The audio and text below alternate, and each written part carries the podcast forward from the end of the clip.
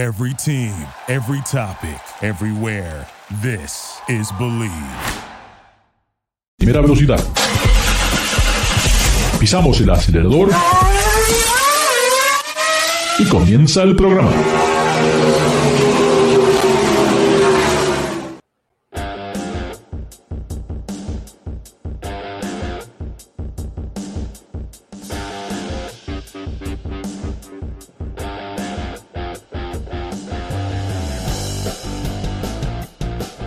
And we are back. This is Ricardo Garage Latino, and I have none other than David Lohi in the house. David, how are you? Doing great, Ricardo. Welcome. Uh, you know, we, we talk uh, about cars, about SUVs, a little bit of everything, but something that we need to talk about. I think it's important for people to know that all tires are not the same. And now that we have all these new electric vehicles, you know these tires are completely different and you have to be very careful. If you have an electric car and you know the tires are wearing out you need to make sure that you get tires that were designed specifically for electric cars. Why? Number one the electric cars are a lot heavier because of the batteries so there's a bigger mass. And we're talking about a thousand two thousand sometimes three thousand pounds more than you know the equivalent gasoline power car. Now another Batteries thing are heavy indeed. Yeah, uh, the other thing is power, instant power, torque. The electric you know vehicles have instant torque, which means those wheels they can almost rotate inside the uh, the carcass of the tire. You know, so that torque uh, it needs you know it needs a much stronger sidewall I need, you know, a special compound, you know, to and the be tread able as to, well, because So- you know it takes grip. Yes, yes. Well, but that's the next thing, and then the the thread itself has to be lower resistance to get you more, you know, miles, you know, get you further. Uh, without using as much power as you you really need so there's things Lo- that we have rolling to resistance. Yeah, right? the rolling resistance. So we have to really consider that when it's time to get tires for electric vehicles, uh, we need to be very careful. And because it's all new, it's only a handful of manufacturers that are making these tires, and we still don't know what the pricing is going to be on these tires. You know, Well, I Uh, was looking at the tire rack, and uh, the tire rack is, is only listing uh, seven options when it comes for t- for two tires for EVs. And now, Yep. basically, wha- what we're trying to say is that uh, no, they're not interchangeable. Nope. If you if you install uh, uh, regular tires on your EV, you're going to notice a difference. You know, the tires may wear out uh, faster a lot faster. and uh, for example they may not be able to withstand the the weight so Yeah. you know the the, the, the life And it is, the, it- the could be- life it could be a is going to be safety. shorter Yeah, it could be a safety issue. You know, I mean, if you put some cheapy tires, I mean, the car yes and, and for crack. example uh, all your actual range may decrease because uh, if you install uh, tires that have uh, higher rolling resistance like uh, than uh, than an EV tire as it, it's uh, most likely to happen with a regular uh, tire you know your uh, range is going to is going to uh, decrease Yeah. so, yeah, so much for range anxiety you're going to it's going to increase Yeah. Now, if you don't want range anxiety and you don't have to worry about getting special tires, uh, and you still like a car, your traditional four door sedan, I had the Ooh, a opportunity to drive the how Kia provocative. K5. And I don't know what you think, David, about that car, but the Kia K5, the styling, the exterior styling is very unique. I think they've done a great job. The car looks really good. Oh yes, it does, and uh, you know, um, it's it's not the same. There's a difference be- between being daring and being daring with good taste. Yep. So uh, nobody likes an ugly car.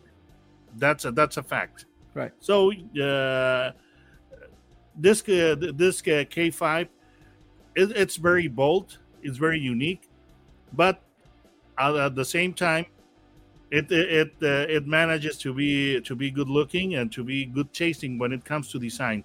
So I, I would uh, I would uh, give it a thumbs up.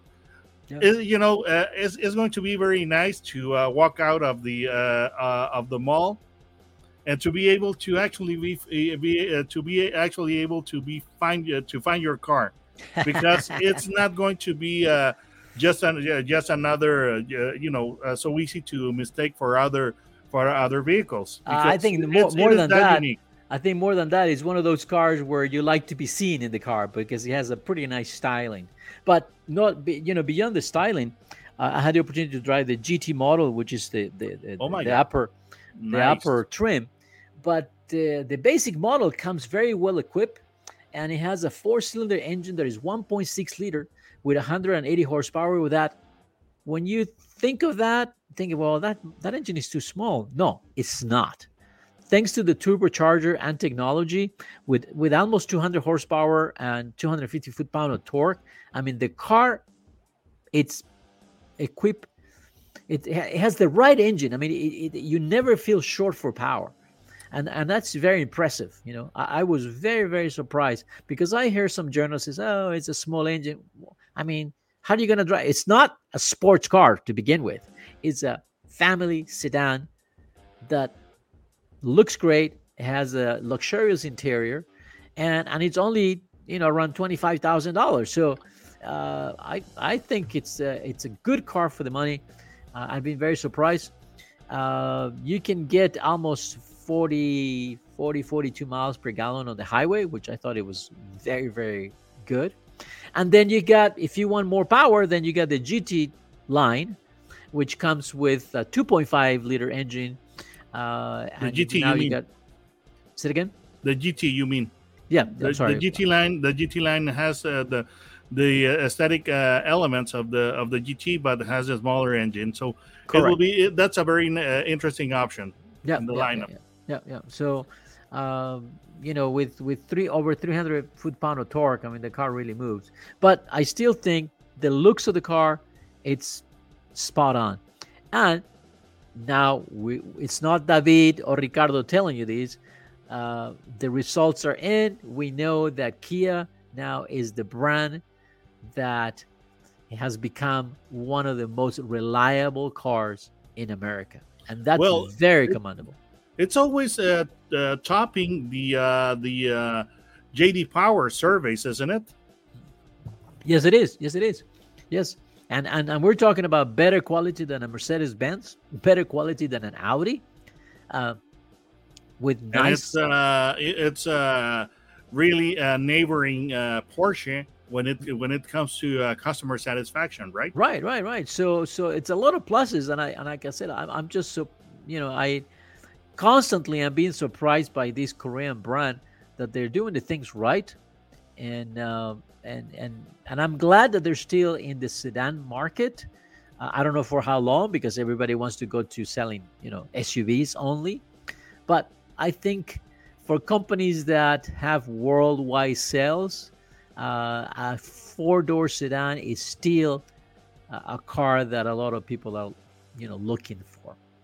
Of course, uh, uh, you will see that the, the companies that are sticking to the or being faithful to the sedan uh, market are uh, from uh, uh, you know the Japanese, the Koreans, and even the European brands. It seems Yes. that, that uh, only the American brands or the American branches of uh, of American brands are giving up on the sedan. And the first one to do that was FCA, which uh, is uh, Fiat Chrysler, which now it's a part of Stellantis, and they gave up on the on the Dodge Dart and the Chrysler 200 to uh, to focus on crossovers and SUVs and, and pickups, and then uh, Ford follow suit, and then and now GM is doing the same. But it's pretty interesting that in other regions of the world, the sedan is still an important player, and uh, you know the compa- companies with uh, which have a more uh, uh, global outlook still are hanging on to the sedan. It seems that only the uh, the, the companies with uh, national or, or local or regional uh, outlook are getting rid of the of the sedans. Not only that, David, but also if I'm looking at electric cars, all the you know, a lot of these new companies that are making electric cars, they're making a sedan. They're not making an SUV. So I think the, the, the, I think the market is there. I think the customers there is a certain percentage of the customers that still want that, and I'm glad that they have stepped up to do something that looks really nice. And on top of that is high quality, um, and and um, and like I said, it's hard to find any, any any fault. David, how do people find you in YouTube? Well, they can type uh, in, in the search bar in the search bar, uh, autos and gear, no spaces and uh, you'll find my channel and get a laugh or two. Yeah, well, more than that, I think you give a lot of very good recommendations. And always before buying a car, it's better to get a second or a third opinion. Don't go by what the advertisement tells you. Please oh, do no. not do that. I agree. Uh, just a reminder Garage Latino is broadcasted through the Believe Network in the United States. And you can tell your friends that you can download the Garage Latino podcast through Spotify, Echo, podcast and also through Amazon Music. Don't go, we'll be right back. Duraloop es un tratamiento especial para que el aceite no pierda sus propiedades. Duraloop reduce la sedimentación de las partículas nocivas que dañan al motor. Duraloop disminuye la temperatura interna del motor y la fricción de los metales. Duraloop, para que el motor dure más. Thank you for listening to Believe. You can show support to your host by subscribing to the show and giving us a five star rating on your preferred platform. Check us out at Believe.com and search for B L E A V on YouTube.